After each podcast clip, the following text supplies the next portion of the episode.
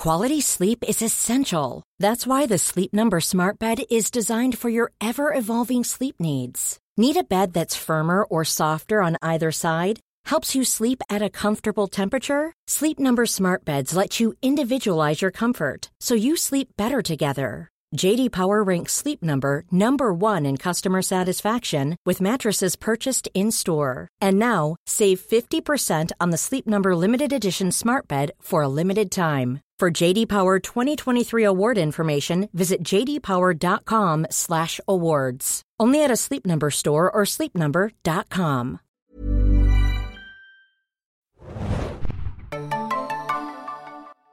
Herzlich willkommen, liebe Serienjunkies, zu einer neuen Ausgabe des Serienjunkies Podcast. Mein Name ist Hannah und heute reden wir endlich über Arcane.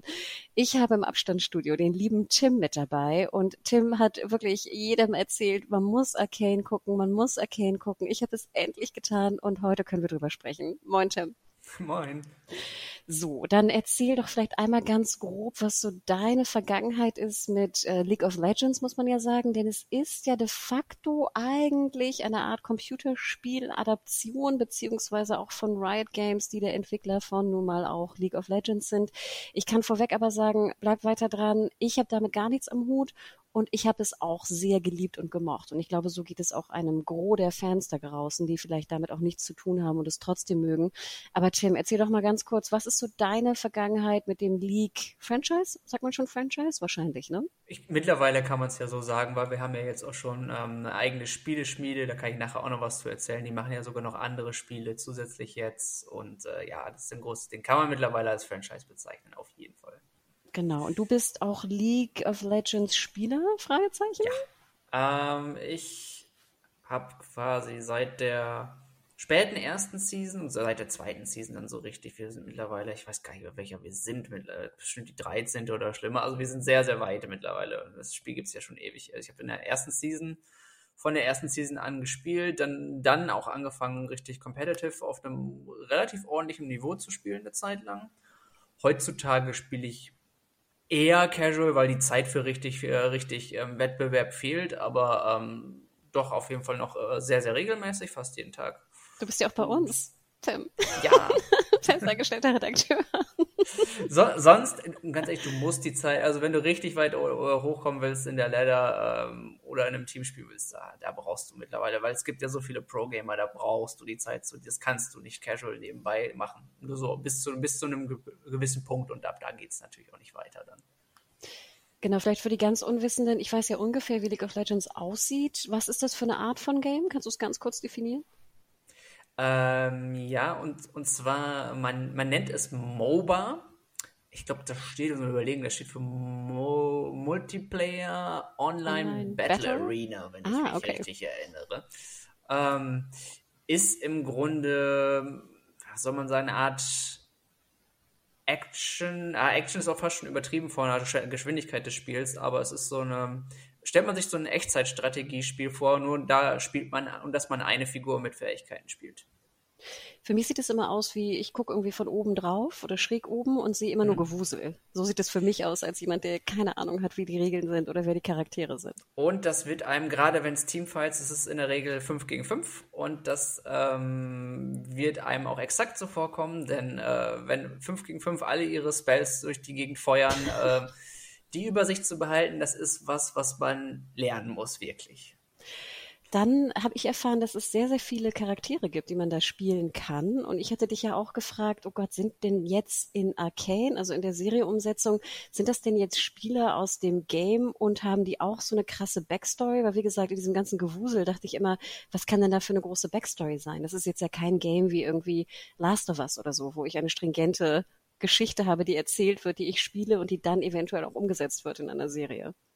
Ganz genau. Und so war es auch eine lange, lange Zeit. Die waren wirklich ewige Seasons, waren die Charaktere Beiwerk. Die hatten eine kleine Seite mit ein paar Sätzen Hintergrundgeschichte und das war's. Nur über die Jahre, und das habe ich, selbst als Spieler hat man so gemerkt, dass sie das, dass das Riot das so ein bisschen sneaky gemacht hat. So langsam aber sicher haben die immer mehr Hintergrundgeschichten bekommen, die neuen Charaktere, die rausgekommen sind, die wurden immer umfangreicher ähm, in diese Spielwelt integriert. die Regionen, aus denen sie kommen. Es kamen immer wieder neue Regionen quasi, aus denen die, die Champions gekommen sind. Und es ist, es ist immer mehr Lore dazugekommen schließlich. Nur dass mittlerweile auch einiges existiert, aus dem geschöpft werden kann, wo ich sagen muss, sie haben für, ähm, für die Serie haben sie das Ganze noch eine ganze Ecke für die Charaktere speziell, die darin kommen, ausgebaut. Aber Wahnsinn, also das wusste ich gar nicht, dass diese Champions, ich glaube, das ist der richtige Ausdruck ne, im Gaming. Mhm. Äh, ich glaube, es gibt über 100, wenn ich das richtig in Erinnerung Beide, habe. Ja, ich weiß gar nicht, wie viel wir exakt haben. Wir haben über 120, glaube ich, aktuell. Und Wahnsinn, wie, wie schlau auch von Riot Games da die Welt einfach wirklich auch zu erweitern, denn eigentlich nötig hätten sie es ja nicht gehabt, oder? Ich meine, League war immer schon, wie du schon sagtest, seit Jahren hört man irgendwie davon, seit Jahren weiß man davon, dass es auch im Competitive-Bereich in den Turnieren sehr erfolgreich ist. Super, super Idee und super schlau, jetzt auch eine Serie, eine Serienadaption daraus zu bauen. Ich habe ehrlich gesagt auch damit gerechnet, als ich es damals gehört habe, ah, das ist so ein Lizenz-Franchise-Ding. Ne? Da denkst du, oh äh, Gott, ja. und das ist das, das ist das Erste, was einem im Kopf kommt. Ne? Die nehmen so ein bisschen die Charaktere, machen ein bisschen was, äh, aber das, man denkt, das bleibt eher oberflächlich, ist mehr so, ist bestimmt mehr Fanservice als alles andere. Und deswegen war ich auch umso überraschter, als ich gesehen habe, was dabei tatsächlich herausgekommen ist. Denn das ist fernab von, also nicht, dass kein Fanservice drin vorkommt, aber es ist, das ist längst nicht im Fokus, denn es können ohne Probleme auch Leute ähm, in, das, äh, in, in die Welt von Arcane gesogen werden, äh, die wirklich keine Ahnung von League of Legends haben. Genau, und auch wenn ich solche Leute, die keine Ahnung von Gaming haben, ich würde sogar so weit gehen, denn eigentlich ja. Hätte ich nicht gewusst, dass es jetzt eine Adaption davon ist, wäre es mir ja auch nicht aufgefallen, logischerweise. Nö, wo, woher im Grunde auch. Ne? Letzten Endes ist es, ist, sie gibt ja kein, bis auf, ähm, ne, dass die, die Winks, dass die, die, die, die Spieler wiedererkennen, gibt es auch eigentlich keinen Indikator. Das ist einfach, es ist eine Fantasy-Welt und eine sehr, sehr gut mittlerweile aus, ausgebaute dadurch. Sag noch mal ganz kurz, äh, du bist ja auch, du, du, hast ja auch mit Mario den, den schönen Anime-Podcast, wo ihr die ganzen ähm, Animationsserien natürlich auch besprecht hier für Serienjunkies.de. Mhm. Ich gucke ja relativ wenig Anime, aber ich mir wurde schon bewusst in den ersten Szenen, es sieht einfach unfassbar geil aus und gut aus. Und ich habe das Gefühl, dass das auch wirklich so eine Art neuer Standard ist. Stimmt das oder schaue ich einfach zu wenig Animationen?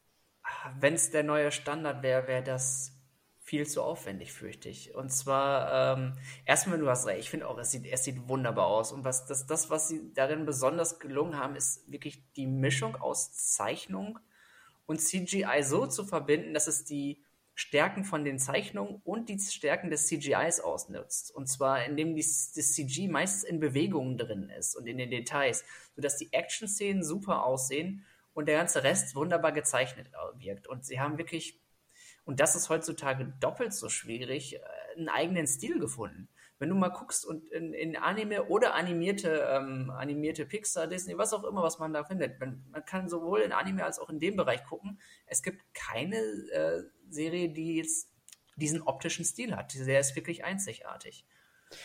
Also wie gesagt, das, es ist mindblown, wirklich, wie schön es ist. Und ich muss ja auch sagen, manche so, manche Plots oder manchmal dachte ich auch so, ach, ich bin jetzt nicht mehr so interessiert. Aber ich kam nicht umher, da auf den Bildschirm irgendwie zu starren, weil da so viele Kleinigkeiten drin sind und so viel Liebe mhm. da überall vorhanden ist. Und dass es teilweise ja auch wirklich ein Kunstwerk ist. Also ich finde, es ist wirklich Kunst. Ja, absolut. Ähm dann, um das, um das mal einzuordnen, tatsächlich, sie haben circa sechs Jahre an Arcane gewerkt. Wirklich? Oh Gott. Auch allein an den Animationen. Also es hieß jetzt übersetzt mal ähm, so grob, dass sie, wenn man Arbeitstage so, so ah, im Groben und Ganzen rechnet, haben sie 0,7 Sekunden Animation pro Tag geschafft. Das haben sie selbst, also das, das ist selbst Quelle von äh, den Machern. 0,7 äh, Sekunden. Yes. Und dann kannst du überlegen, warum das so lange gedauert hat und wie aufwendig das ist. Jetzt haben sie die Technik tatsächlich dazu. Ich gehe mal davon aus, dass das eine Ecke schneller geht. Aber das sind eigentlich meine einzigen Bedenken, die nach dem Staffelende bleiben. Kann man dieses, diese Qualität zeitnah noch einmal reproduzieren für eine zweite Staffel?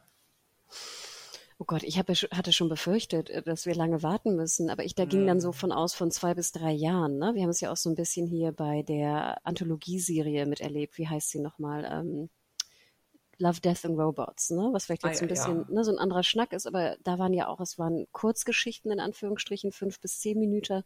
Und ich glaube, das hat ja schon ewig gedauert, ne? Die, die Staffel wurde ja auch Mhm. unterteilt. Aber äh, dieses Machtwerk von neun mal 40 Minuten, glaube ich, ist Arcane, ne? Circa, Ähm, ja. Oh Gott, oh Gott, wir müssen fünf Jahre warten, Tim. Ich hoffe nicht. Also sie haben auch schon gesagt, sie werden schneller sein, aber ähm, zwei, drei Jahre würde ich ihnen auf jeden Fall geben. Geben wollen auch, denn gerade wo du sagtest, ich kenne das aus Anime-Produktionen, wenn die sich nicht nur beeilen müssen, bei Anime-Produktionen ist oft der Anfang sehr, sehr aufwendig, um die Leute reinzuziehen. Und manchmal auch das Ende, aber vor allen Dingen in der Mitte erkennst du wirklich, wie die Produktion um- abfällt. Bei vielen, nicht bei allen, das ist nicht immer der Fall, aber es fällt einem oft auf, weil ähm, das Geld wird darin investiert und die Leute müssen wirklich ähm, Abkürzungen nehmen. Da werden Animationen verkürzt oder Bewegungen verkürzt und das sieht man sehr, sehr oft in der Mitte dieser Seasons. Ach, wie Und interessant, ich habe würde ich noch drüber nicht gönnen, nachgedacht. dass LOL auf solche Tricks zugreifen muss, beziehungsweise Arcane dann. Ach, also das hab ich, dir- sorry, ich habe dich gerade unterbrochen, da habe ich wirklich noch nie drüber nachgedacht. Wie interessant. Nee, wusste ich nicht. Aber wenn du mir natürlich jetzt erzählst, 0,7 Sekunden, also ich wusste, dass das wenig, ne, also animiert kann wenig hergestellt werden. Ja, Und ich habe auch gelesen, dass jetzt in Corona, ich dachte ja immer, ach, wie easy, alle Leute sitzen zu Hause an der Post und werkeln da rum, gut ist, weißt du? Kein Problem, ob die jetzt äh, gedreht haben oder nicht oder am Set sein müssen oder nicht, weil sie es ja hier nicht sein müssen. Mir wurde aber auch gesagt, dass oftmals gerade in der Spieleentwicklung ja auch die Rechenkapazität fehlt zu Hause. das muss alles gerendert werden. Und wenn man sieht, wie das ausschaut, ist es, na, gerade wenn man, wenn man überlegt, wie viel CG da drin stecken muss, ja, Ne? Und da wurde mir das aufwendig. erstmal bewusst, dass jetzt eigentlich in Corona die Post noch schwieriger ist, wegen der Rechenleistung und wegen Mhm. auch natürlich, schätze ich mal, diese Kreativität, die dann ja auch fehlt, ne, im, in der Redaktion, im Studio, ne, wie auch immer. Oh Gott, Tim, jetzt machst du mir Angst für die zweite Staffel. Aber darüber reden wir noch nicht. Wir reden erstmal über die erste. Kannst du denn ganz grob zusammenfassen, in was für einer Welt wir uns da befinden und wo wir so am Anfang da reingeworfen werden? Ja klar. Ähm, und zwar, Arcane verschlägt uns in die Erfinder- und Entdeckerstadt Piltover sowie das im Untergrund angrenzende Saun. Welches Zaun geschrieben. Genau, wie Zaun, exakt. Und äh, technisch, rein technisch ist es ein Stadtteil von Piltover, ist allerdings als gesellschaftliche Unterschicht abgespalten. Sieht auch völlig anders aus optisch und ähm, viele der, der Bewohner leben dort in, in ähm, Armut und sehnen sich nach Unabhängigkeit. Und ja, unsere Reise beginnt mit den beiden Geschwistern Vi und Powder. Das sind die, die man auch äh, auf allen Postern der Serie findet. Die, ähm, die quasi in Sauns Aufbegehren durch den Verbrecherboss Silco in einen ja schicksalhaften Konflikt hineingezogen werden. Ja, und das ist übrigens, das ist, das ist im Grunde mein einziger Fließtext, den ich mir rausgestellt rausgeschrieben habe im Vergleich, weil ganz ehrlich, der ganze Rest sind Stichpunkte mit Superlativen dran geklappt. Ich sehe so deinen Zettel einfach nur so mit toll, geil, super. Ja, es, es ist wirklich so. Also ja, darum geht's im Groben und Ganzen, wenn man, wenn man auf den Anfang der Serie schaut. Und was ich sehr mochte, war, ich hatte das Gefühl, die Piltover, man kann sich ja merken, ne, so oben over, ne, Welt ist so ein bisschen, fand ich sehr steampunkig irgendwie wirkt sie für Mhm, mich. Also wir ja. sehen jetzt nicht so eine Sci-Fi, ähm, Sci-Fi-Welt, wie wir es vielleicht aus Sci-Fi, also es ist jetzt nicht Blade Runner irgendwie mit Ober-Unterwelt oder irgendwie sowas. Oder hier, wie hieß nochmal dieses Spiel, das war ja auch ganz geil mit den oberen und unteren Stadt. Ähm, Mankind Divided, wie hieß es denn? Ähm, Deus Ex. DSX, genau, ne? Da musste ich so ein bisschen dran denken mit diesem oben unten. Äh, es ist jetzt nicht so so ähm, Cyberpunk-mäßig. Ich finde, es ist eher Steampunkig. Also wir haben so ein bisschen, ähm, wie soll man das beschreiben? Genau, eigentlich eine Zukunftswelt, wo aber viele ähm, Objekte und vor allem Maschinen benutzt werden, die jetzt so aus dem 19. Jahrhundert kommen. Kann man das so grob sagen? So würde ich das einordnen. Zumindest was Piltover angeht, was die anderen großen Städte und Reiche in, ähm, in der Welt von League of Legends angeht, müssen wir noch mal schauen. Da bin ich auch sehr gespannt, weil das sind auch die Sachen, die jetzt optisch man, man hört zwar viel vom Lore, aber es sind auch Sachen, die Schauplätze, die man sonst nicht groß zu sehen bekommen hat, auch als, als äh, Spieler. Höchstens wie in einem der neueren Spiele, ähm, ein Spiel, was parallel rausgekommen ist, da geht es um Bilgewater. Das ist dann so eine karibische Piratenregion mit auch so einer Stadt. Und aber auch da sind die, sind sie eher steampunkig angehaucht, so ein bisschen von der Entwicklung her. aber was die anderen Rechte betrifft, mal gucken. Es gibt welche, es gibt definitiv welche, die mehr auf Magie bauen als, als Piltover. Und ähm, wir haben ja schon ein paar Vorgeschmack von ein paar, äh, paar Ländern bekommen. Ein paar sind auch Freljord, wird wahrscheinlich eher so klassisch Wikinger angehaucht sein, so ein bisschen. Ähm, technologisch muss man einfach mal sehen und wie, wie viel Magie da zählt in den anderen Sachen, in den anderen Regionen. Von daher, ähm, das ist in League of Legends noch ziemlich offen, würde ich sagen. Auch. Genau, weil Piltover ist also mehr so steampunkig und dagegen ist mhm. Zaun eher so ein bisschen gritty, ne, so wie die arme Unterstadt, wo alles eher so ein bisschen, ja, schmutzig ist. Wir sind so in Bars, ne, da gibt es eigentlich wenig Technik. Sowieso gibt es eigentlich wenig digitale Technik, eigentlich gar nicht, ne, würde ich mal sagen. Digital ich glaube, ich habe kein, gar keine gesehen. Ne? Das wird alles so ein bisschen mit, mit, dem, mit der äh, Hextech-Technologie, um die es ja unter anderem auch geht, denke ich, so ein bisschen reinkommen. Weil die ist ja dann so eine Mischung aus Magie und Technik letzten Endes. Stimmt eigentlich. Ist ja auch die Frage, was wäre es denn für ein Genre, ne? Weil dann ist es ja eigentlich Sci-Fi und Fantasy komplett gemischt. Ja, das würde ja? ich tatsächlich auch sagen. Am Anfang, ganz ehrlich, so, so in den ersten paar Jahren des Spiels hat man gemerkt, die Figuren, die sie bedienen sich aus der Popkultur in allen Genres, was so eben was Fantasy und und wirklich äh, Sci-Fi betrifft. Da, da greifen sie einfach rein und nehmen sich raus, was ihnen gefällt. Letzten Endes. Bevor wir jetzt noch tiefer in die Story reingehen, hattest du mir damals schon, also als es rauskam, ist ja schon ein bisschen her, ne? im November war es, glaube ich, hattest du mir schon gesagt, wie genial du die Ausstrahlungsmodalität findest. Ähm, ich habe es dann übernommen in einem anderen Podcast, nachdem ich es geschaut habe, aber du, mhm. lieber Tim, warst der Erste, der mir das erzählt hatte und wie genial das eigentlich ist. Kannst du noch mal ganz kurz beschreiben, was für eine geilen Kniff sich da Netflix und Riot Games ausgedacht haben in der Konzeptionierung der Geschichte im Zusammenhang mit der Ausstrahlung? Ja, und zwar, es gibt insgesamt neun Episoden. Und ähm, sie haben mit der Ausstrahlung jeweils drei am Stück an einem Wochenende veröffentlicht. Ich glaube, Samstag nachts oder so konnte man oder Sonntagmorgens konnte man darauf zugreifen. Und sie haben es wunderbar in die Geschichtsstruktur ihrer ähm, der Story angepasst. Und zwar ist es, ist es im Grunde jeweils eine Dreiaktstruktur. Du hast diese drei Episoden bilden jeweils auch ähm, in sich eine, ich will nicht sagen geschlossene Handlung, aber ähm, wirklich eine Akte und große Akte des, des, ähm, der Geschichte. Und wir haben nach den ersten drei Folgen haben wir wirklich schon Einführung, Mittelteil und einen absoluten Höhepunkt drin. Also nach diesen drei Folgen, dieses Ding hätte auch als Dreiteiler durchgehen können bis dahin. Und dann setzt es ähm, mit einem größeren Zeitsprung nochmal weiter an und dann jeweils ähm, ne, mit einem Mittelteil mit jeweils drei Folgen und auch am, beim letzten äh, merkt man, dass es dann wirklich dann der, der letzte Akt des, des Ganzen ist. Und das ist im Prinzip klassisch wie ein Theaterstück aufgebaut dadurch.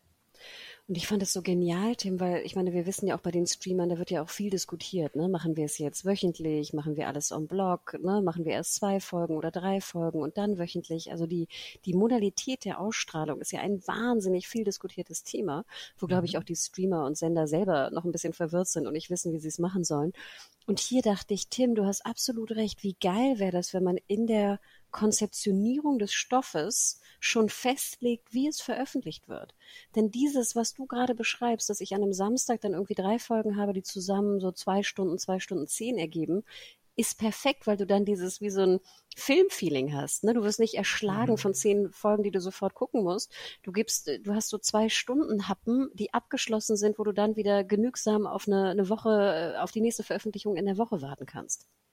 Und genauso ging es mir auch. Ich muss sagen, ich habe ich hab immer noch auf die nächste Woche hingefiebert, weil wirklich auch oh. ne, genug, genug Cliffhanger oder Abschluss geboten wurde, je nachdem, was, was es welcher Akt es war, dass man wirklich, wirklich Lust auf, die, auf mehr hatte. Aber auch gleichzeitig zufrieden mit dem war, was man gerade gesehen hat. Das, das ist, das ist eine, eine Kunst für sich, sowas hinzukriegen, muss ich sagen. Lust auf mehr zu machen, aber gleichzeitig, also Spannung für die nächste Woche auch errecht zu erhalten, aber gleichzeitig zu sagen, hey, ich bin, ich bin so zufrieden, dass ich auch damit jetzt erstmal eine Woche warten kann. Und ähm, da ist, sind gerade drei Folgen, finde ich, auch genau der richtige Happen für. Perfekt. Nee, du hattest absolut recht. Und sie unterscheiden sich ja auch so ein bisschen im Stil. Also da gibt es auch Variationen so ein bisschen in den Opening Credits. Ne? Ich erinnere mich da so an den dritten Teil, der doch so musikalisch und, und zeichenstilmäßig auch ein bisschen variiert. Also es sind wirklich drei Teile, die wunderbar zusammen funktionieren. Tim, du hast aber auch die Premiere so ein bisschen mitbekommen ähm, in, in der Vermarktung, die ja auch ein bisschen anders war. Wobei ich mich ja frage, wahrscheinlich hatte da auch Riot Games irgendwie natürlich den, den Hut auf so ein bisschen. Ähm, die Premiere war ja nicht, wie du gerade sagtest, an einem Freitag, so wie ich das mitbekommen hatte, sondern sogar auf Twitch. Ja, genau. Die war auf Twitch. Die erste Folge wurde komplett auf Twitch gezeigt. Und es gab, ich habe das zufällig sogar gesehen. Ich wusste gar nicht, dass das stattfindet. Ich wusste, was, ich wusste, ja, morgen kommen die Folgen raus, können wir ja keine, dann habe ich mich darauf gefreut, um da hinein, äh, dann reinzuschauen. Und nachts ähm, sehe ich auf einmal irgendwie über eine Million Zuschauer auf einem, äh, auf, ich, und zwar, stand, glaube ich, auch Arcane schon, da. Dachte, hey, eine Million Zuschauer Arcane, was ist, mal reingeguckt und das war tatsächlich die, die Premiere von äh, der, der ersten Folge von Arcane. Und da haben sie ein relativ ähm, großes Brimborium drum gemacht, was ich gar nicht dachte. Also wirklich mit ähm, die Schauspieler, also die, die Sprecher waren da, die beiden Hauptsprecherinnen, Haley Steinfeld und ähm, wer war noch dabei? Ella Ponell, das ist die andere, die beiden waren, das sind die beiden Hauptdarstellerinnen, die waren da und wurden interviewt. Den, den äh, hatten sie einen, äh, von Linkin Park war, war der Dude da, den, äh, den man noch kennt. Äh, so mehrere Promis, die sie da interviewt haben so wie die Macher, die dann groß erzählt haben, so ein bisschen, dass sie sich so nervös sind und sich seit sieben Jahren darauf vorbereitet haben. Und ich dachte immer so, oh ja, ja, okay, ihr, ihr, macht jetzt aus eurem kleinen, äh, ihr macht jetzt aus eurem, ähm, eurem Lizenzding, das macht ihr so wichtig wie möglich. Ich war, ich war so skeptisch und dachte, ach, kommt, erzählt doch keinem, dass das jetzt so toll ist, was ihr da jetzt macht. Und dann, dann kam ich, sah ich die erste Folge und dachte, oh, was? Wirklich? Aber das war ja auch so schade, Tim. Wir hatten ja auch vor dem Release doch recht häufig über Arcane gesprochen, weil es gab ja keine Screener. Dann, da wir in den Verteilern auch von Riot Games drin sind, weil wir ja teilweise auch Games betreuen und ich den, den einen PR-Dude ganz, also nicht gut, aber für PR-Verhältnisse doch ein bisschen kenne, ähm, hatte er uns ja auch gesagt, dass es diese Premiere geben wird. Aber wie du schon sagtest, es ist natürlich eine Uhrzeit, die du in der normalen Redaktion mit, mit festangestellten Redakteuren und Arbeitszeiten einfach schlecht liefern kannst. Ne? Du brauchst einfach vorher irgendwie den Screener, dann muss der geschaut werden, dann muss der geschrieben werden, dann muss der produziert werden. Da sind natürlich so bestimmte Regeln, wo wir auch gar nicht so flexibel sind. Und ich weiß noch, dass du und ich, glaube ich, wie du gerade auch schon sagtest, aber ich dachte genau das Gleiche, so, ach, das wird wieder irgendeine Netflix-Serie sein, eine von den, weiß nicht, 500, die da im Jahr rausgeballert werden und who cares, weißt du, kein, da müssen wir keinen großen Akt drum machen, denn es wird sowieso irgendwie vielleicht nicht gut werden maximal gut, aber auch mhm. nicht so der Kracher. Man überlegt so, die, die Dota-Serie war ja auch, gerade wo wir bei einem anderen Mobile waren, die war ja auch ordentlich dachte ich mir, ja, es wird, wird vielleicht ordentlich. Nach dem Trailer dachte ich, na, vielleicht auch ein bisschen besser, mal gucken, aber ich habe nicht so nicht dran geglaubt, dass es tatsächlich so viel Wellen schlägt und tatsächlich auch qualitativ so hochwertig ist in jedweder Hinsicht. Genau, dann würde ich sagen, kommen wir fast zum Spoiler-Teil. Ich würde aber vorher auch sagen, Tim, ich glaube, Arcane wird in meinen Top 10 beste neue Serien landen. Bei mir werden es wahrscheinlich aufs Jahr bezogen in den Top 3 sein, definitiv. Ja, schau an. Vielleicht sogar vorne, muss mhm. ich sagen. Also ich bin auch noch wild am, am Rumswitchen, ne, wo da mein Ranking stattfindet, aber ähm, nee, wirklich mit Abstand, du hattest recht, auch beim Gucken habe ich immer so im Hinterkopf gehabt, ja, Tim hatte recht, ja, Tim hatte recht. ähm, aber dann kommen wir doch mal in den Spoiler-Teil ich weiß gar nicht, wo wir anfangen wollen. Wollen wir vielleicht dabei anfangen, dass es auch ein ganz schön hart ist, die Serie? Also ich glaube, für man muss auch ein bisschen ähm, nerven. Also ich weiß gar nicht, ist es ein 16er Titel? Ich glaube ja, ne? Ich habe gar nicht geschaut. Ich gehe mal stark davon aus auf Netflix. Netflix stuft seine Sachen ja selbst ein. Ich gehe jetzt stark davon aus, dass das 16 ist, ja.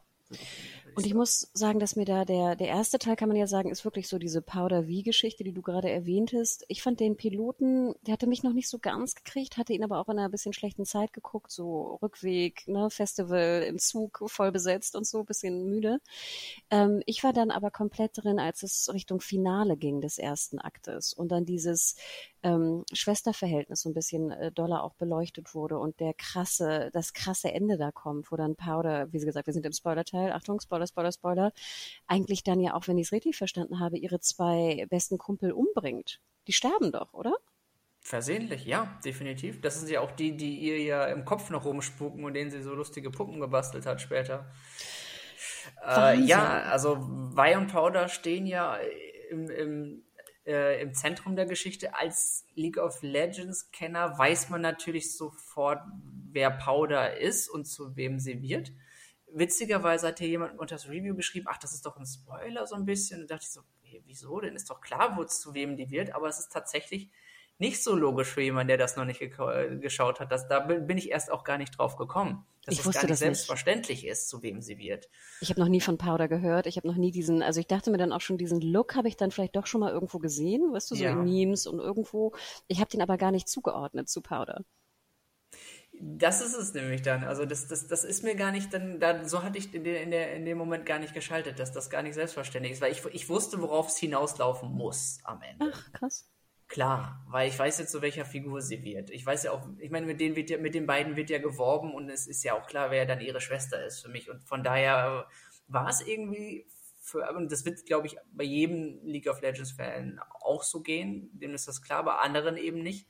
Und umso, und ich finde interessant, dass es für beide trotzdem äh, super funktioniert hat. Gerade für mich, ich muss sagen, auch, auch ich wusste zwar, was am, woraus am Ende hinausläuft, aber die Art und Weise, wie sie es dargestellt haben, war so mitreißend.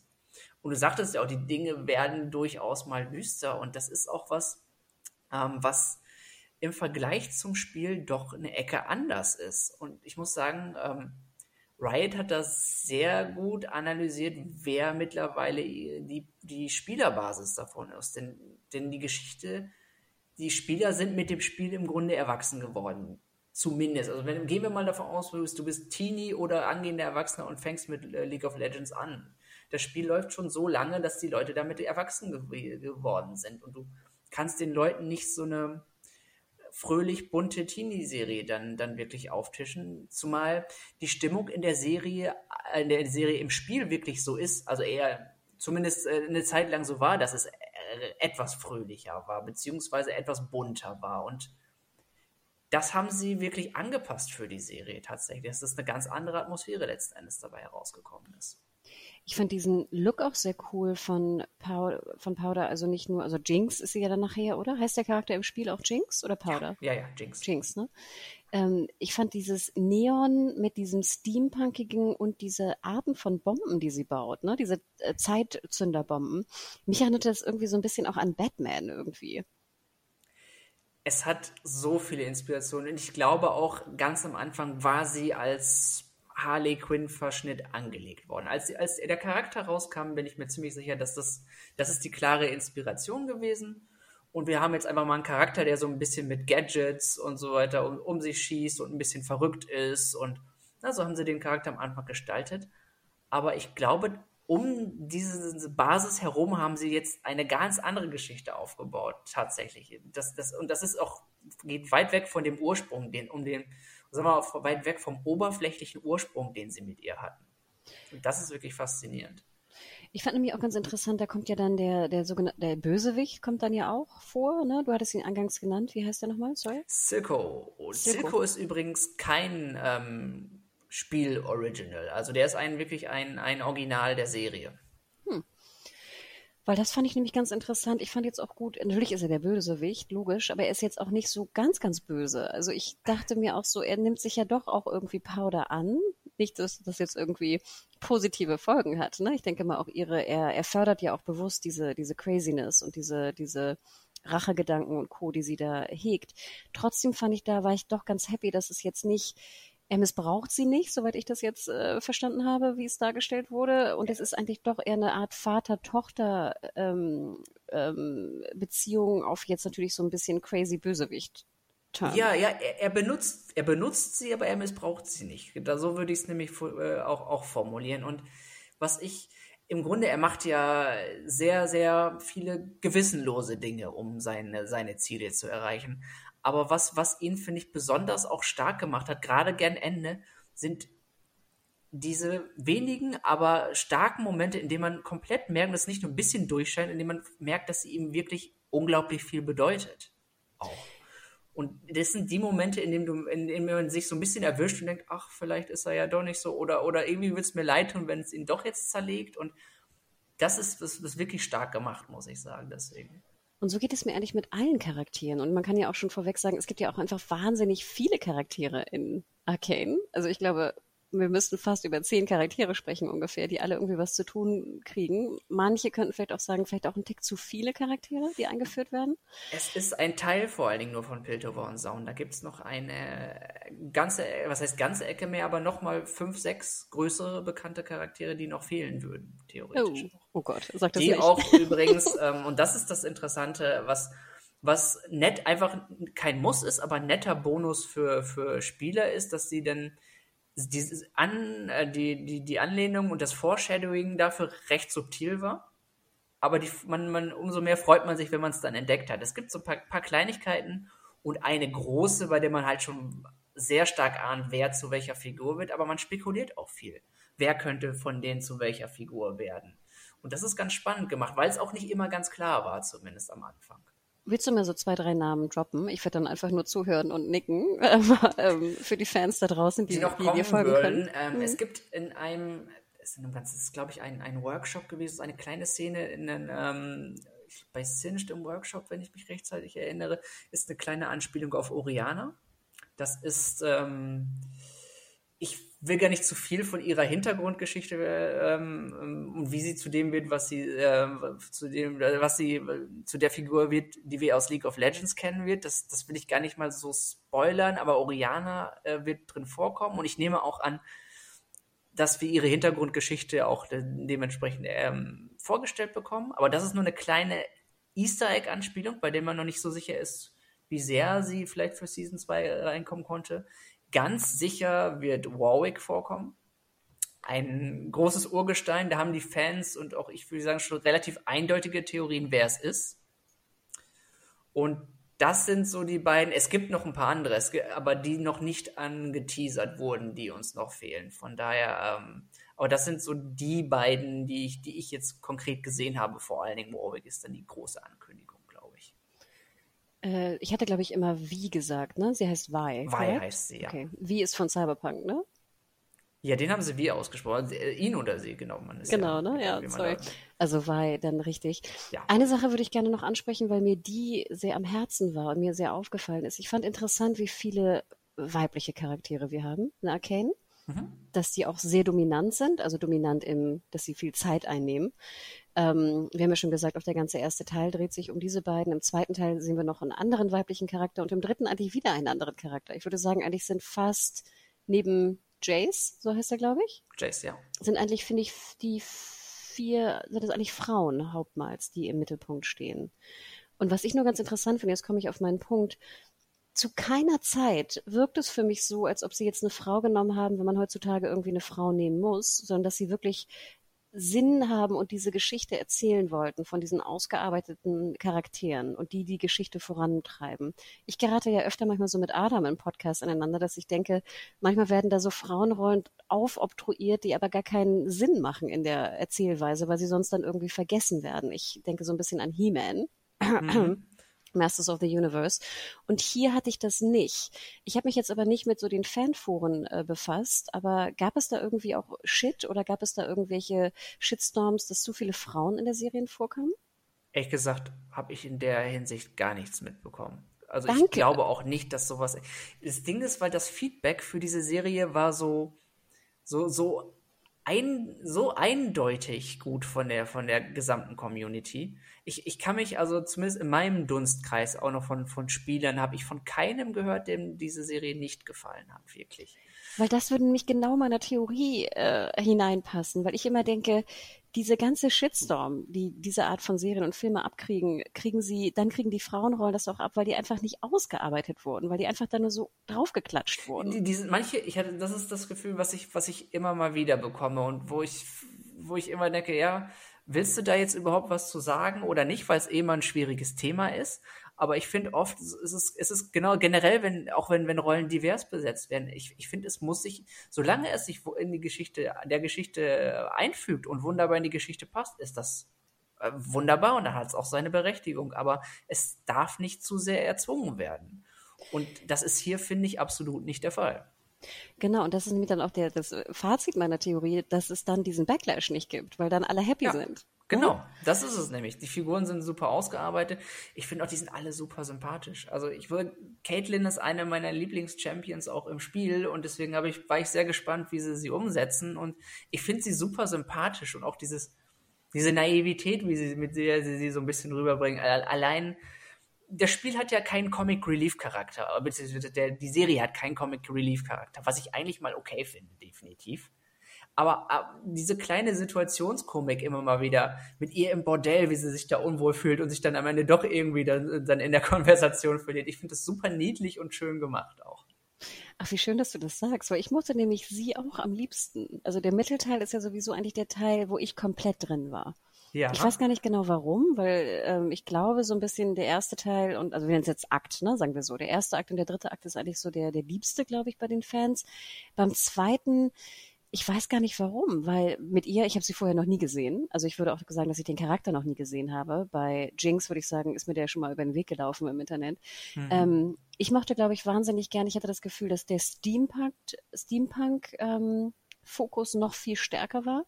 Ich erinnere mich da an diese eine Szene, wo dieser andere äh, Forscher da dieses Steampunk-Boot in diesen kleinen Fluss legt. Mhm. Das sind so Sachen, da kann ich mich irgendwie stundenlang drüber äh, aufgeilen. Und ich war auch ganz froh, dass wir vielleicht so ein bisschen wegkamen von der Action. Also klar, Caitlin hat auch sehr viel ne, Action zu tun, aber ich fand, es wurde so ein bisschen ruhiger.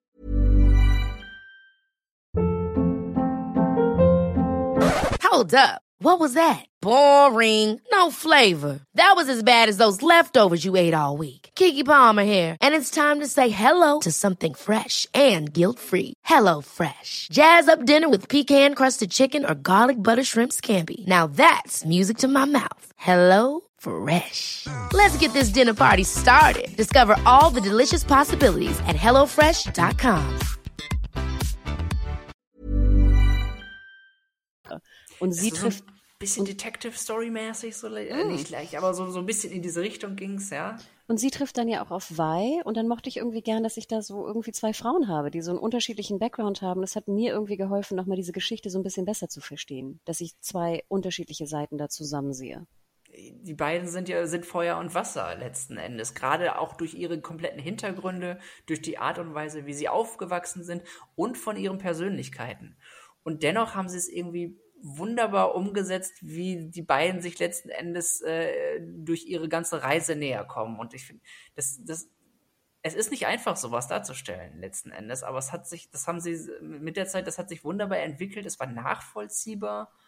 Und die, gerade die Beziehung der beiden ist eine, die, die wunderbar funktioniert, die ja auch ein essentiell wichtiger Faktor ist, warum Jinx letzten Endes ähm, gen Ende mit durchdreht, noch weiter durchdreht, beziehungsweise eifersüchtig ist. Sie hat ja im Grunde Grund, aber auch keinen Grund, eifersüchtig zu sein. Ja, erzähl mir mal ganz kurz. Ich hatte immer das Gefühl, dass es eher so ein bisschen knistert zwischen Vi und Caitlin, also dass da eher auch eine sexuelle Anziehung herrscht. Und dann wunderte ich mich immer so, dass dann Powder auch so so ein bisschen eifersüchtig wird. Also klar, ich kann es ja irgendwie auch verstehen, ne? Die Nähe zur Schwester und gerade wenn sie nicht da ist äh, und dann diese Nähe woanders gefunden wird. Aber habe ich das falsch gesehen? Also hat mein Gator da falsch ge, ge wie heißt es, mein Spidey Gator? Ich würde sagen, nee, da lagst du vollkommen richtig, denn das sehe ich auch so. Ich glaube einfach nur, dass dass Jinx das ganz anders interpretiert. Die sieht die beiden ja nur. Sie sieht einfach, sie sieht jemanden, der sie ersetzen soll. Hm das ist, das ist das, was ihr in die, dass das in ihr quasi triggert dann und auslöst, weil, weil sie einfach, äh, sie, sie, ihre Schwester hat sich, hat sie damals für sie im Stich gelassen oder auch nicht. Sie war sich ja nie sicher und hat sich, ist da ja immer gespalten gewesen. Und dann, und dann sieht sie jemanden und sagt, nee, sie hat mich schon längst ersetzt.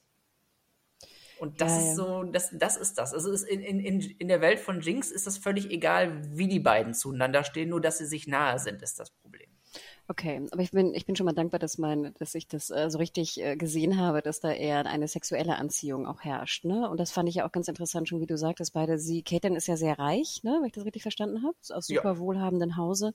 Und dass da ja auch diese Verwunderung herrscht, warum die beiden sich eigentlich so mögen, ne? obwohl sie so unterschiedlich sind und eigentlich die andere Seite ja auch eher verachten, würde ich fast denken würden sie, Caitlin ist relativ vorurteilsfrei, fand ich, weil, also das Ding ist, die beiden, ich finde, in der, in der Geschichte haben beide durch aneinander quasi gelernt, dass die Vorurteile nicht so und die Kluft mhm. nicht zu groß ist.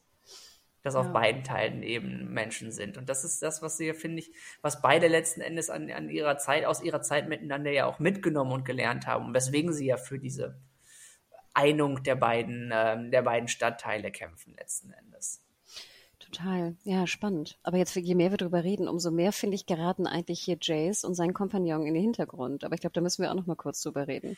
Ja, das wäre schade, weil die beiden auch, gerade Victor ist für mich jemand im, im, im Spiel jemand gewesen, du siehst, wie der am Ende aussieht und denkst, na, okay, du kannst dir so, ein bisschen herleiten, was dazu passieren muss aber er wird nicht einfach irgendwie aus, aus, aus so zwei, man hat ihm nicht einfach irgendeinen Schicksalsschlag gegeben und ihm dann, dann böse werden lassen. Das ist, finde ich, auch so oft bei Schurken der Standardweg. Gib ihnen ein Trauma und schon ist das ihr Grund, dass sie alles hassen, das war's. Äh, bei Victor finde ich das zum Beispiel unglaublich vielschichtig in seiner Geschichte. Dass alles, was er macht, erstmal aus dem, und auch bei Jace aus dem Streben kommt, die Welt zum Besseren bewegen mhm. zu wollen. Und gerade tra so, ne? umso tragischer mhm. ist es ja, dass es bei Victor am Ende der, ne, dass es, dass es in eine andere Richtung lauf, läuft, was, was bei Jace halt nicht der Fall ist. Du musst mir noch einmal erklären, wer dieser kleine Dude ist, der für mich aussieht wie so ein kleiner Hund. Der Heimerdonger. Der Heimerdinger ist ähm, der ist Dekan. Nein.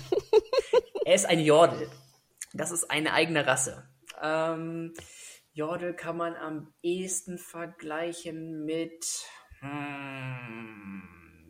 Was, was, was sind denn kleine Fantasy-Figuren? Klein, gewachsene Fantasy-Figuren, die aber clever und ähm, ich überlege gerade, welche, welche klassische Fantasy-Rasse man da am, am, am ehesten hinzu. Tief, Tieflinge vielleicht, wenn man Dungeons and Dragons in diese Richtung geht, so ein bisschen sowas in der Art. Also, es ist eine eigene Rasse eben, ja, und die sind alle ähm, gehört eigentlich, eigentlich fest zu, zu Menschen und Jordels gibt es eigentlich. Und dann gibt es natürlich was, was dämonischer angehaucht ist in der LOL-Welt. Ich würde sagen, wir hatten so ein paar gesehen, die hatten so spitze Ohren und so, ne?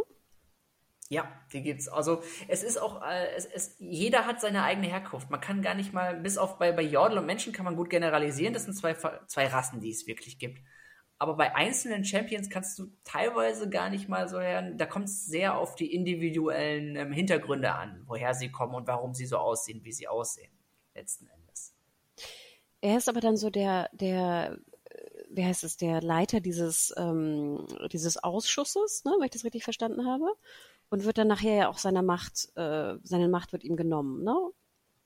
Bei Heimat, ja, ja, genau. Er ist, er ist der Vorsitzende. Er ist, glaube ich, er ist nicht nur Dekan der Universität, sondern ähm, er, ich weiß nicht, ob er die Leitung inne hat oder ob er, auf jeden Fall ist er Mitglied, das viel zu sagen und viel Einfluss hat, weil er schon Jahrhunderte alt ist oder mehrere. Also, also ah, okay. Jordel können wesentlich älter werden. Und es wird auch bei ihm, glaube ich, ein, zwei Mal gesagt, dass er schon sehr, sehr viele, viele Jahre da Erfahrung hat.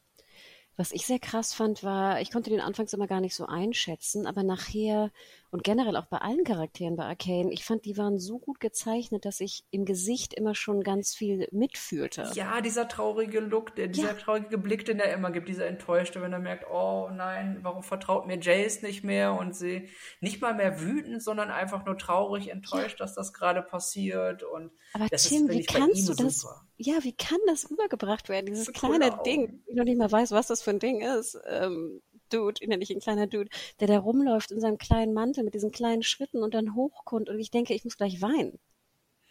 Ich, ich fand es auch gerade ihn. Ich finde, das ist so putz, es ist putzig und traurig sogar. Ich meine, man fühlt sofort mit und das ist, es spricht nicht nur für Sto Storytelling, wenn, wenn man ihn, wenn man sieht, wie er sich dann nachher weiterentwickelt, wenn er so quasi nach einer neuen, er sucht ja nach einer neuen Bestimmung irgendwie. Ne? Nach, sie berauben ihm ja quasi so ein bisschen seiner, sein, seinen, seiner Existenzgrundlage, wenn er mhm. da nichts mehr für die Stadt tun kann. Er läuft dann ziellos umher und zum Glück findet er jetzt ja auch tatsächlich dann was. Und äh, ja, es ist, äh, die, allein diese, die Zeichnungen machen da, das, die, ihre Gesichter sprechen Bände und das ist äh, nicht einfach für eine Serie zu tun, gerade für eine animierte, finde ich. Ich wollte gerade sagen, also solche Ausdrücke habe ich, glaube ich, lange nicht mehr gesehen in mhm. Animationen, dass ich so gerührt war von, von jedem. Also ich kann dir nicht mal einen Charakter nennen, wo ich denke, das war ein bisschen schlecht oder so. Ähm, Wahnsinn. Vielleicht auch dazu gesagt, du hast es ja schon gesagt, Hedy Steinfeld spricht ähm, äh, Wei. generell fand ich, war die Synchronarbeit Bombe. Ich habe auch Mhm. sofort erkannt, Shore Agdashlu. Ich weiß nicht, hast du sie auch sofort erkannt? Ein Satz und ich dachte, ja, okay, ich erkenne dich sofort. Ja, das, das, also bei, bei manchen hört man es einfach, äh, hört man es raus, obwohl ich sagen muss, äh, selbst wenn man die Stimme erkennt, ähm, viele sind auch so von den Stimmen auch, Stimmen auch unverbraucht genug, dass ich nicht gleich die Stimme zu, ich würde, Haley Steinfeld kenne ich zwar, aber ich hätte nicht zwangsläufig die Stimme zugehört, auch, auch Ella Pornell nicht direkt. Nee, ich meine das sogar eher positiv. Also ich Mhm. liebe Shore Agdashlus Stimme und äh, ich erkenne sie auch sofort, weil sie ja auch bei Expanse, manchmal verstehe ich sie auch nicht so ganz akustisch. Also ich muss dann immer noch mal überlegen, was für ein, was für ein Wort das eigentlich war. Ähm, nee, ich meine das wirklich positiv. Also dass die Synchronarbeit super war, genau wie du Ja. sagst. Also ich habe Haley Steinfeld auch nicht erkannt. Ähm, nee, würde ich auch jetzt bekannt. komischerweise nach Hawkeye gucken nicht erkennen. ähm, Ja, aber ich fand den Ton einfach auch toll. Also wie gesagt, ich liebe ja diese Steampunk-Geräte und nachher sehen wir da ja auch so Sachen, die so zusammengeschraubt werden oder sowas. Und der Ton war ganz klar und ganz brillant. Genau wie jeder Schritt, jeder Ort hat einen eigenen Ton. Also das, äh, wer nennt man das Tondesign oder wie auch immer man das nennt, war fantastisch und aufwendig für eine Animationsserie, weil sonst ist es ja auch eher ein bisschen simpler gestrickt. Ich glaube, dass das ist auch so ein bisschen unser Fluch als Nicht-Synchrongucker. Weil wir sind, wir sind gewohnt, dass wir den, also ich bin's zumindest und du ja auch, dass wir den, dass wir äh, fast alles im Originalton anschauen. Und da muss ich ja sagen, wenn ich mal eine Synchro höre, zufällig, ist der Vergleich auch immer, die Synchros sind klarer, weil das sonst immer, ne, bei, bei Serien, das ist On-Set-Mikrofon, das zwar alles verbessert wird, aber im Synchronstudio, was im Studio gesprochen wird, ist immer klarer. Und da, da ist der Vorteil von einer, liegt der Vorteil von einer Animationsserie auch, denke ich. Obwohl du ja auch dann meist den gesamten Atmoton, der wird ja nicht im Studio aufgenommen, sondern auch noch nachher draufgepackt, ne? Hier mit Super den, abgemischt einfach Ne? dann. und ich, ich finde halt manchmal so bei Network-Serien zum Beispiel ist es sehr auffällig, dass sie dann da auch vielleicht ein bisschen Zeit einfach schinden, ne? Dass dann Mhm. die Schritte klingen halt alle gleich, egal welchen Untergrund sie haben. Egal ob die jetzt mit, mit High Heels auf Parkett rumlaufen oder mit Turnschuhen auf Asphalt. Das ist hier Nein, äh, hier allein, nicht. allein was, was an Orchesteraufwand betrieben ist, das hört man, dass das alles einzelne, dass es einzelne Stücke von Orchestern und verschiedene Stücke von Orchestern sind. Generell Hintergrundgeräusche und Konversation, da klingt, ich habe ganz ehrlich, selbst wenn man darauf achtet, ich glaube, dass da keine wieder benutzten Konserven oder so drin sind, aber und selbst da man, es, es ist auch so nahtlos eingearbeitet, dass man normalerweise auch gar nicht drin achtet, weil du auch in der Geschichte so gefangen bist. Und das, das spricht für beides letzten Endes nämlich. Eine Frage noch, wie fandest du denn den Titelsong? Hat er dir gefallen oder eher nicht? Ich muss sagen, ich mag die Remixes nicht sonderlich. Es gibt den nämlich auch animiert in so einer, mit so einem ewig langen Rap-Teil. Das ist jetzt nicht so mein äh, Genre. Ich finde den ersten Song, also den, den vom Intro, finde ich durchaus ohrwurmig, muss ich sagen. Ich finde den ganz atmosphärisch. Äh, wie gesagt, die Langfassung davon ist nicht so meins. Danke, dass du das sagst, weil ich war nämlich, diese Woche durfte ich schon bei einem anderen Podcast dabei sein, bei Katz, und ich weiß, dass der Moderator Christian den Song ganz furchtbar fand, so wie ich das verstanden hatte. Und ich habe dann einfach mal geschwiegen und dachte, ich sage dazu nichts und spreche erstmal mit dir, wie du den findest, weil ich muss auch sagen, also ich habe den, den, das Intro habe ich auch selten übersprungen. Ich finde das Ähm, gut gemacht. Auch, ah, das ist einfach aber auch vom, äh, das ist auch optisch wieder sehr, sehr gut gemacht. Ja, auf und ich finde, die Musik abgestimmt. passt dazu. Mich hat die überhaupt nicht gestört. Und dann, wie gesagt, da hatte ich in dem anderen Podcast, ich schweige einfach mal. Ja, also, ich meine, das ist, es ist halt Musik, es ist sehr Geschmackssache. Ich, ich finde aber allein, dass es gut zusammengebaut ist und abgepasst ist auf das, was, was im Intro optisch gezeigt wird. Das ist schön angepasst. Und Ich wollte gerade sagen, wer weiß, Nein, ob ich daraus- das, ja, privat würde ich es vielleicht auch nicht hören, aber ich fand, da hat es mich überhaupt nicht gestört und ich fand es auch passend, ja. ja, also ich fand in der ersten äh, Folge war irgendwann mal ein bisschen was, was irgendwas sehr modern poppig drin, was mir nicht so gefallen. Aber das, ich, ich fand, das, das ist mir das Einzige, was mir in der ersten ähm, Folge aufgefallen ist, wo ich irgendwas in Anführungszeichen zu meckern hatte. Ich fand einen Song unpassend, aber sonst. Und im ganzen Rest ist mir das nicht mehr aufgefallen, dass ich irgendwas unpassend fand. Von daher.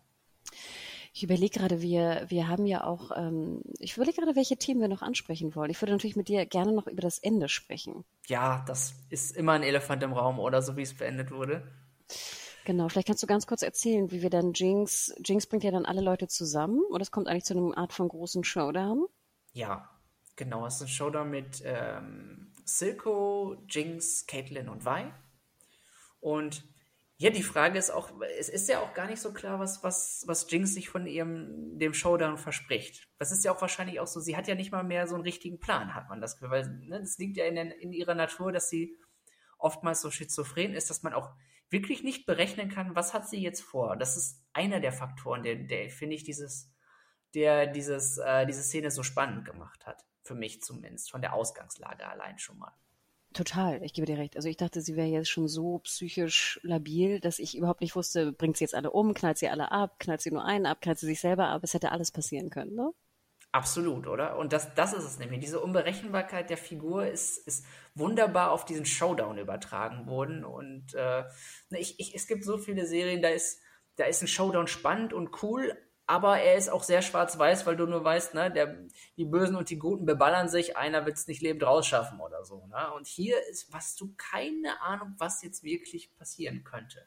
Ich hatte auch die ganze Zeit Angst um Caitlin und, und Vi. Das ist das, was ich mich immer auch als, als, als letztes gefragt habe. Es ist das Staffelfinale und generell gefragt hat, habe, bringt ihr Champions, die wir aus dem Spiel kennen, traut ihr euch, die umzubringen? Wollt ihr das tun? Ach ja, stimmt ja mit dem Game. Stimmt. Hm. Ist es die Frage, bringt ihr Charaktere, die wir daraus kennen, also die vielleicht die, die, die LoL-Community kennt, wollt ihr die wirklich umbringen? Wie, kommt, wie wird das ins, in den Kanon des Spiels eingearbeitet? Uh, vor allem, Arcane wird im Spiel so ein bisschen dazu aufgearbeitet, jetzt gab es so ein bisschen äh, Storylines, du konntest so ein bisschen im Hintergrund ein bisschen was, was erfahren. Es gab, es gab die Skins davon, also, ne, also Skins mhm. für, die, für die Figuren, wenn du sie hast, dann also in, in diesem Arcane-Stil. Und wie würden sie das einarbeiten tatsächlich in ihr Lore? Da bin ich mir nicht sicher. Wollen sie Arcane quasi parallel zu League of Legends machen oder wollen sie beide Geschichten miteinander verbinden? Und da sie das vorhaben, habe ich mich gefragt, wie sie es machen wollen. Aber das würde ja auch bedeuten, dass du eigentlich keine Angst hattest um die beiden, weil du dachtest, sie müssen eigentlich den neuen Charakter umbringen, weil sonst geht es nicht. Du kannst also die Champions nicht umbringen. Zumindest um Caitlyn und Vi habe ich keine Angst gehabt, weil ich gerade weil ich mir zumindest sicher war, weil ich weiß, was sie aus Caitlyn normalerweise machen, was, welche Position sie in Piltover später innehat. Daher habe ich mir gedacht, dass sie dazu noch kommen möchten. Und ich, was ich halt besonders spannend finde, und deswegen dachte ich, deswegen, allein deswegen muss sie überleben, ist, wenn Jinx tatsächlich den, äh, dort das, das ähm, wie nennt man es, den Rat zerstört oder mhm. auslöscht, da ist Caitlins Mutter drin.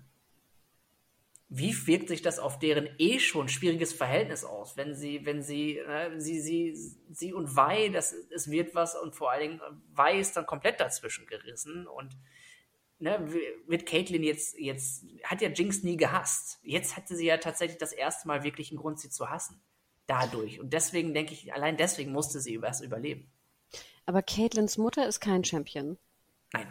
Die ist einfach nur storymäßig ihre Mutter und jetzt Opfer, mhm, würde ich sagen. Wir wissen, wir wissen ja, das ist ja das Gemeine, wir wissen nicht exakt, wie es jetzt aussieht, wer da jetzt stirbt und wer nicht. Und ich fand diese, diese Parallelmontage ist einfach, also in der wir gleichzeitig ne, die Geschehnisse ähm, um Jinx herum sehen und gleichzeitig sehen, wie sie, wie sie gerade dazu kommen, sich die, die eigentlich gute und richtige Entscheidung zu kommen, auf, auf Sauen zuzugehen und du weißt sofort, wie bitter es wird jetzt nie dazu kommen. Und ich fand, das war eine emotional so stark aufgeladene Szene. Wahnsinn. Und auch krasses, krasse Maschine oder krasse Rakete oder Bazooka, die Jinx da auch gebaut hat. Das ist die Super Mega Death Rocket, so heißt ihr Ultimate, ähm, beziehungsweise die, die ihre, ihr Raketenwerfer heißt Pau Pau. Ich habe mich, das, das krasse, das habe ich auch in meinen, das habe ich auch in meiner Review geschrieben. Äh, ich, ich, ich habe wirklich, ich habe, sie hat das Ding ausgepackt und ich dachte, ich habe so, so einmal freudig, oh, Pau Pau gerufen und dann so, so vor mich hingefreut, so einmal so, oh, Pau Pau. Und als sie das Ding abgeschossen hat, dachte ich, oh shit, nein. Es ist mir sofort, es ist mir wirklich sofort im Hals stecken geblieben gleichzeitig und das sagt aus, was das für eine Achterbahnfahrt war, dieses Finale. Gibt es denn noch einen Teil, der dir gar nicht gefallen hat oder wo du wirklich dachtest, ach, das finde ich jetzt nicht so geil, wie sie das gelöst haben? Das ist wahrscheinlich die schwierigste Frage, die du mir stellen kannst, weil ich muss lange überlegen und ich habe ich hab lange überlegt, gar nicht gefallen, würde ich erstmal sagen, nein. Wirklich nicht. Ich, ich, kann mich nicht daran erinnern, dass ich jemals, wann ich das letzte Mal fünf Sterne in einem Review oder in einer Staffel, ich glaube, das ist noch gar nicht vorgekommen, gegeben habe. Ich würde dann noch überlegen, was gäbe es überhaupt, was ich besser machen würde. von daher, äh, ich, ich habe einfach nicht genug negative Sachen gefunden oder kaum negative Sachen gefunden. Das, allein deswegen wäre ich nämlich gespannt. Hast, hast du was? Weil ich, mir fällt aus dem Stegreif nichts ein. Sachen, die ich, es gibt Sachen, die mir, die mir gut gefallen haben und Sachen, die mir besser gefallen haben. Äh, du hast recht. Also ich habe jetzt nichts, wo ich sage, oh Gott, war das furchtbar, das muss ich nicht sehen. Ich hatte zum Beispiel, manche Kämpfe waren mir ein Tick zu lang, aber ich zum Beispiel bin auch jemand, der mhm. einfach ungern Kämpfe guckt. Ich finde, die waren so richtig, richtig gut animiert. Also ja, diese Action-Szenen halt sind so gut. Also allein an der, in der, in der, nehmen wir mal allein die erste in der Episode, wie, wie du siehst, wie die Faust das Gesicht trifft in dieser halben Zeitlupe. Das ist vor allen Dingen was, was für Animation völlig untypisch ist. Gerade wenn du Anime siehst, da, sind, da hast du drei, vier Bilder, du siehst es nicht so detailliert, du siehst nicht, wie das Gesicht sich verzerrt in dieser Zeitlupe. Es ist so detailliert und gut gemacht. Du hast vor allem auch Variationen in der Kameraperspektive. Also das fand ich interessant. Ne? Also auch es werden unterschiedliche Einstellungen gesucht. Es werden, also nicht nur, dass der Kampf gut choreografiert ist, nicht nur, dass es geil gezeichnet ist, sondern du hast auch noch Variationen in der Einstellung. Du merkst, als Schnitt. ob jemand im Regiestuhl sitzt, wirklich. Genau. Und das ist, eine, das ist, finde ich, gerade bei Animationsserien eine besondere Herausforderung einfach. Ich fand zum Beispiel auch in dem zweiten Akt diesen, diese Skater Kids, ne, mit ihrem Baum, die mich so ein bisschen an die, ich weiß nicht, die Lost Kids von Captain Hook, ich habe keine Ahnung, an irgendwelche Kids erinnern. und sie haben Hoverboards gehabt. Ja, ja ne, genau.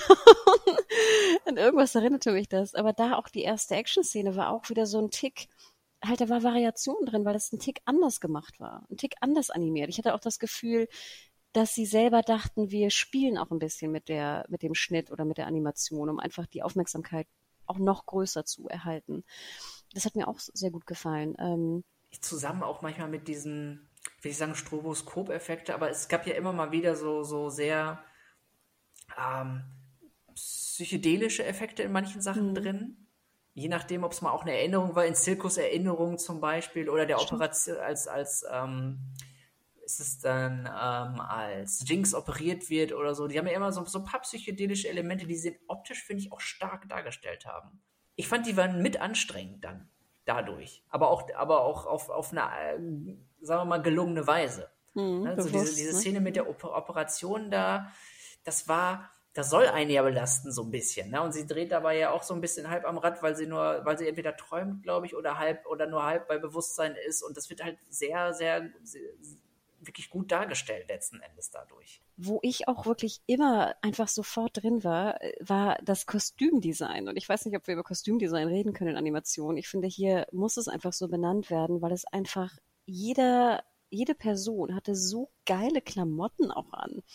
Und die waren so cool gezeichnet. Also auch nicht nur jetzt weiß, irgendwie Jacke oder sowas, oder auch wahrscheinlich dieser coole Look, der auch von den Games übernommen wurde, nicht irgendwie dieser wilde Rock, den auch Caitlin trug, sondern auch ähm, Jace, diese Westen, wie die überhaupt konzipiert waren, also wie die, die Schnitte konzipiert waren, wie die unterschiedlichen Personen auch im, im Kreis von Jays ähnliche Westen anhatten, aber mit ein bisschen Variation. Die Enforcer, was die eigentlich für Rüstungen anhatten.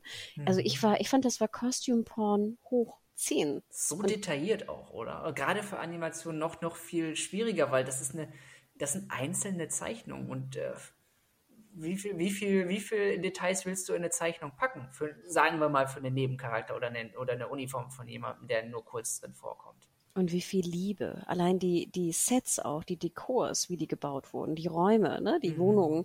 Es war traumhaft. Also wie gesagt, allein schon eine Netflix-Series, was ja dann so ein, so ein Plattenautomat ist, ne, der dann so äh, die Platte auflegt und dann in so einer Art äh, Muscha, ich glaube, so heißt der, der Maler, ne? Den sah man ja relativ häufig, das ist ja auch so steampunkig, ne? Mehr oder mhm. weniger.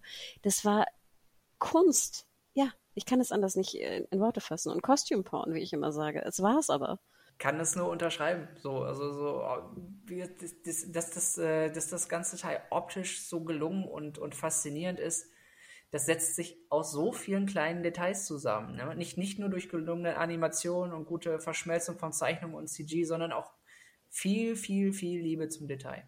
Wahnsinn, Tim. Ich habe keinerlei Notizen mehr. Hast du noch irgendwas, worüber du, was du noch gerne loswerden möchtest? Lass mich mal schauen. Ja, ähm, es gibt noch eine Sache, die ich dann quasi ein bisschen als Ausblick für, für ähm, Leute, die sich in der Welt nicht auskennen, weil, und das, das ist das, was ich wirklich immer mal wieder auch, auch betonen kann, dass ich auch mit den in Konversationen mit, ähm, mit Freunden, die ebenfalls spielen, äh, oft ist, was wirklich oft aufkeimte, ist, die Welt von LOL, wir haben jetzt einen, einen kleinen Einstieg gehabt, wirklich. Also der relativ, auch wenn man viele, wir haben einige Charaktere und ähm, wir haben zwei große Städte letzten Endes dadurch, die getrennt sind. Aber ähm, wir haben nur einen kleinen Ausschnitt der Welt von LOL und die bietet noch so, so, so viel mehr. Jetzt, da sie das Fass aufgemacht haben und sagen wir mal für eine oder zwei Städte und 20 Champions das so gut gemacht haben, es gibt jede, jede, jede, jede Menge mehr. Es gibt riesige Regionen. Äh, Noxus wurde uns, also Noxus wurde uns ja schon ähm, angeteasert, mehr oder weniger, durch ähm, die Mutter von Mel, die kommt aus Noxus. Da gibt es sehr, sehr diese, viele richtige Charaktere. Ja. Die war ja Wahnsinn, die super muskulöse, ne? Lady mhm. in, oh Wahnsinn, da habe ich, ich habe fast Schiss gehabt vor ihr. Ja, das ist, das ist exakt das, was Noxus suggerieren soll, denn das ist so ein bisschen das Erobererreich, das mit ähm, ich meine, es ist, I ist Ionia oder Demacia. Jetzt muss ich mal meinen LOL straight kriegen. Mit einem von den beiden Reichen liegen sie Ewigkeiten im Clinch. Da müsste ich mal gucken, welches von den beiden. Es ist entweder Ionia oder Demacia. Ich glaube Ionia. Aber es gibt halt wirklich riesige, die haben jetzt, da, da, das ist, das ist eine potenzielle Region. Ähm, da, da ist auch ein fragiler Frieden. Das ist momentan die aktuelle Lore nämlich davon. Und ähm, Noxus, Ionia, Freljord, Bilgewater, Demacia. Das sind allein fünf riesige Regionen, die mindestens das gleiche an Lore und nochmal eine, mehr Champions dabei haben, aus denen sie Geschichten basteln können. Momentan ist, ist ein, ähm, ein rundenbasiertes Rollenspiel rausgekommen von den Machern von Battle Chasers Night War, was ich durchgespielt habe. Das heißt ähm, Ruined King, a League of Legends Story. Super nettes kleines Ding, auch mit sehr, sehr einzigartigen Zeichnungen. Das spielt in Bildsporter und da sind so, so ein paar Fan-Favorites wie Arim oder Miss Fortune bei und da sind so ein paar Champions, die, die auch bekannt sind und die, ähm, das übrigens, wenn man nämlich LOL als, als MOBA nicht mag, das auch ein wunderbarer Einstieg wirklich sein könnte in die Welt von LOL, wenn man ein anderes Spiel mit einem anderen Spiel starten möchte.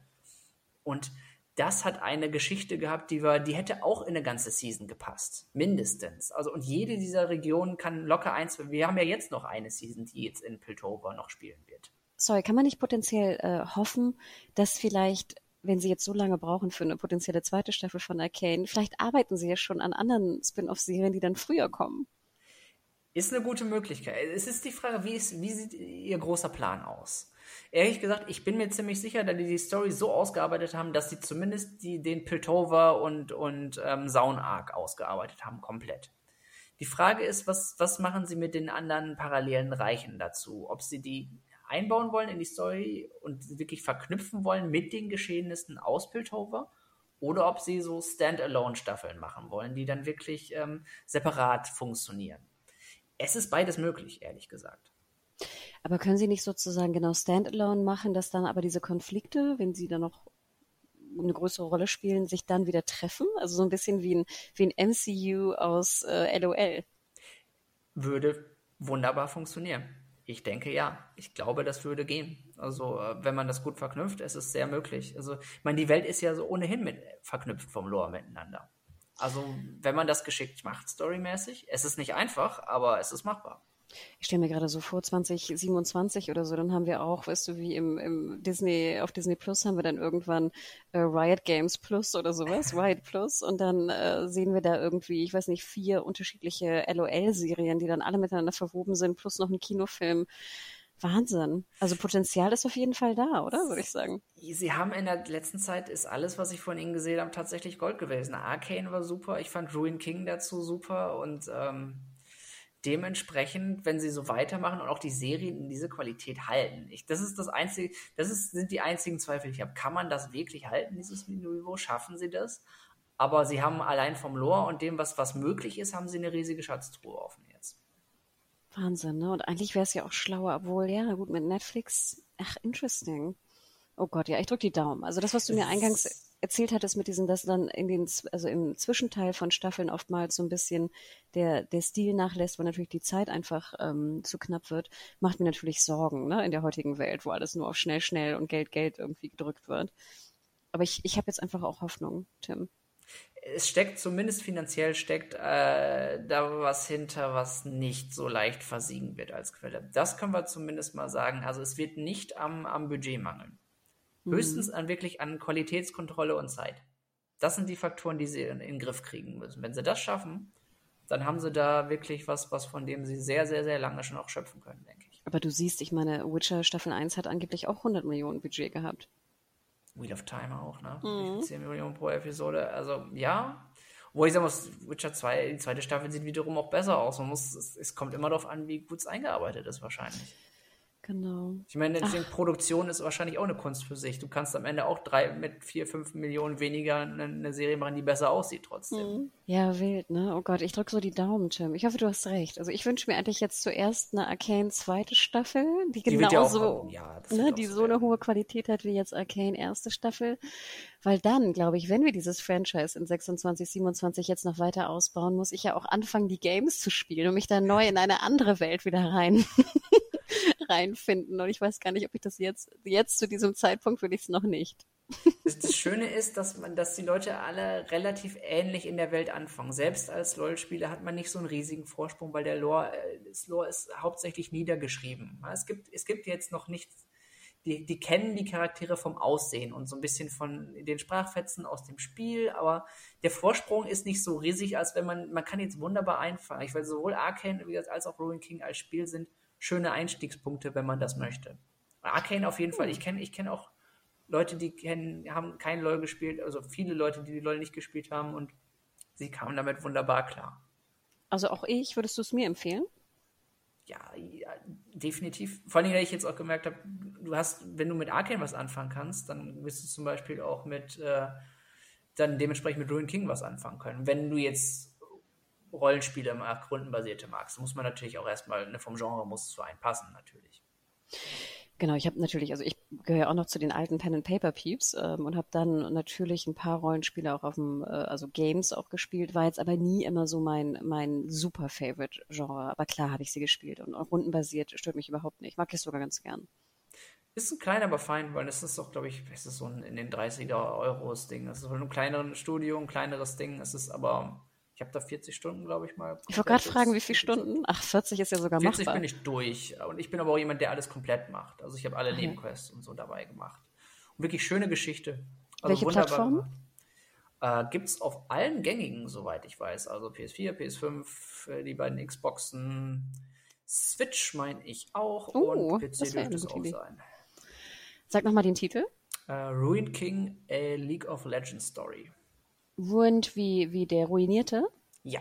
Ah, okay. Nee, noch nie gehört. Sorry. Oh Gott, Tim, ich habe mich da so zurückgehalten scheinbar. Da, da darfst du dann vor allen Dingen auch, also da, da kommt zum Beispiel Ari drin vor, das ist, die hast du vom Bild her bestimmt auch schon mal gesehen, das ist so einer der Fan-Favoritinnen von wirklich, äh, von den Figuren. Kommt auch ein bisschen Liebe drin vor? Ähm, es wird von der Liebesgeschichte geredet, aber nichts, also man sieht es nicht konkret, sagen wir es mal so. Man sieht es vor allem nicht so konkret wie in Arcane. Was mich auch gewundert hat für eine für eine Mich auch, stimmt. Stimmt. Äh, das war mit Jace und Mel, heißt sie, ne? Die andere? Genau. Mhm. Ja, also da, da bin ich, bin ich, ich bin, war ich, war ich fast schon ein bisschen überrascht von. Weil man muss immer gucken, wie weit gehen sie so generell von dem, was sie so darstellen, aber das scheinen sie ja zumindest sich nicht limitieren zu wollen. Das finde ich ja schon mal in Ordnung. Ich, ich musste ja ein bisschen schmunzeln, dass äh, es auch immer hieß, äh, Pretty Boy, Jace. Und das stimmt ja auch. Ich meine, der ist ja einfach unfassbar schön. ja. Und das fand ich ganz interessant. Das war, fand ich, weniger Male-Gazy, sondern eher so ein bisschen Woman-Gazy. Ja, kann ich bestätigen. Ne? Und das fand ich ganz schön, das mal zu switchen, weil ich hätte jetzt gedacht bei Arcade, ach, jetzt müssen wir sie dann wieder irgendwie äh, viel länger nackt sehen oder sowas. Aber hier fand ich, war das fast so ein bisschen gespiegelt und das fand ich sehr interessant. Ja, ja, es ist so. Ah, ich, aber es, es, es gibt für beide Geschmäcker und Augen was, von daher, das ist ja das Schöne, weil die Zeichnungen eben auch so toll sind. Mm. Wie gesagt, ich finde Caitlin so, so, so niedlich und schön gezeichnet. Super gemacht. Ich wusste, ich wusste am Anfang immer nicht, sind das ihre Haare oder hat sie so ein Tuch unter der Mütze? Unter, Caitlin, hatte, hatte sie überhaupt eine Mütze? Ja, sie hatte anfangs doch so diese Polizeiuniform an. Ach so. Und dann das hat sie doch Haare, so ein, glaube ich. Genau, das sind nämlich die Haare. Aber am Anfang dachte ich wirklich, weil die fallen so ein bisschen wie so ein, äh, wie so nicht wie ein Schleier, aber wie, wie ein Schleier, der hinten ist an der Mütze so ein bisschen.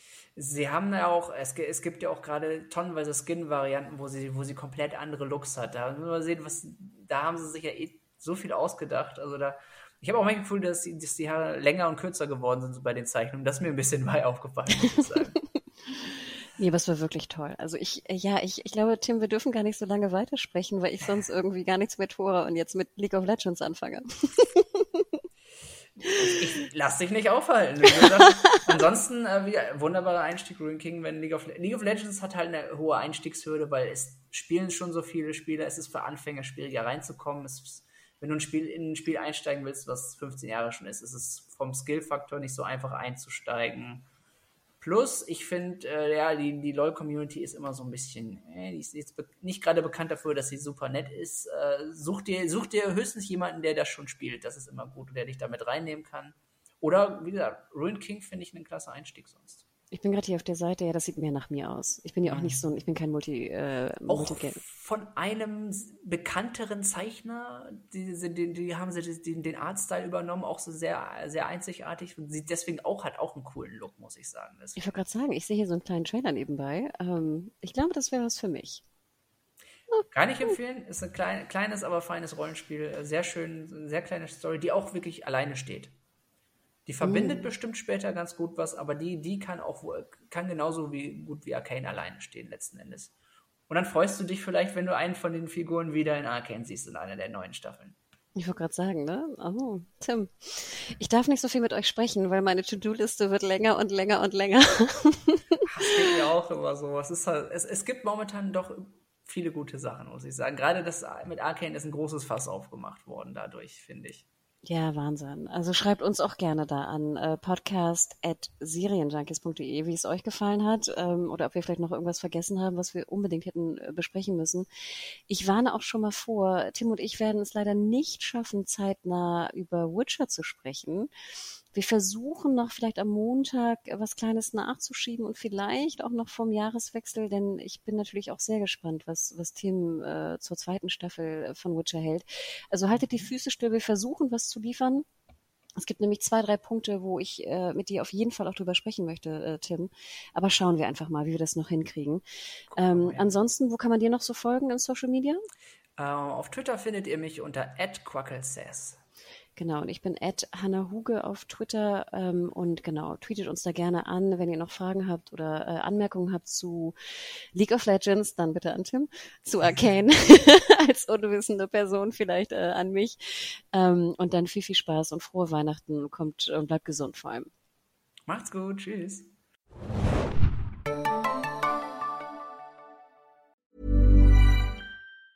Ever catch yourself eating the same flavorless dinner three days in a row?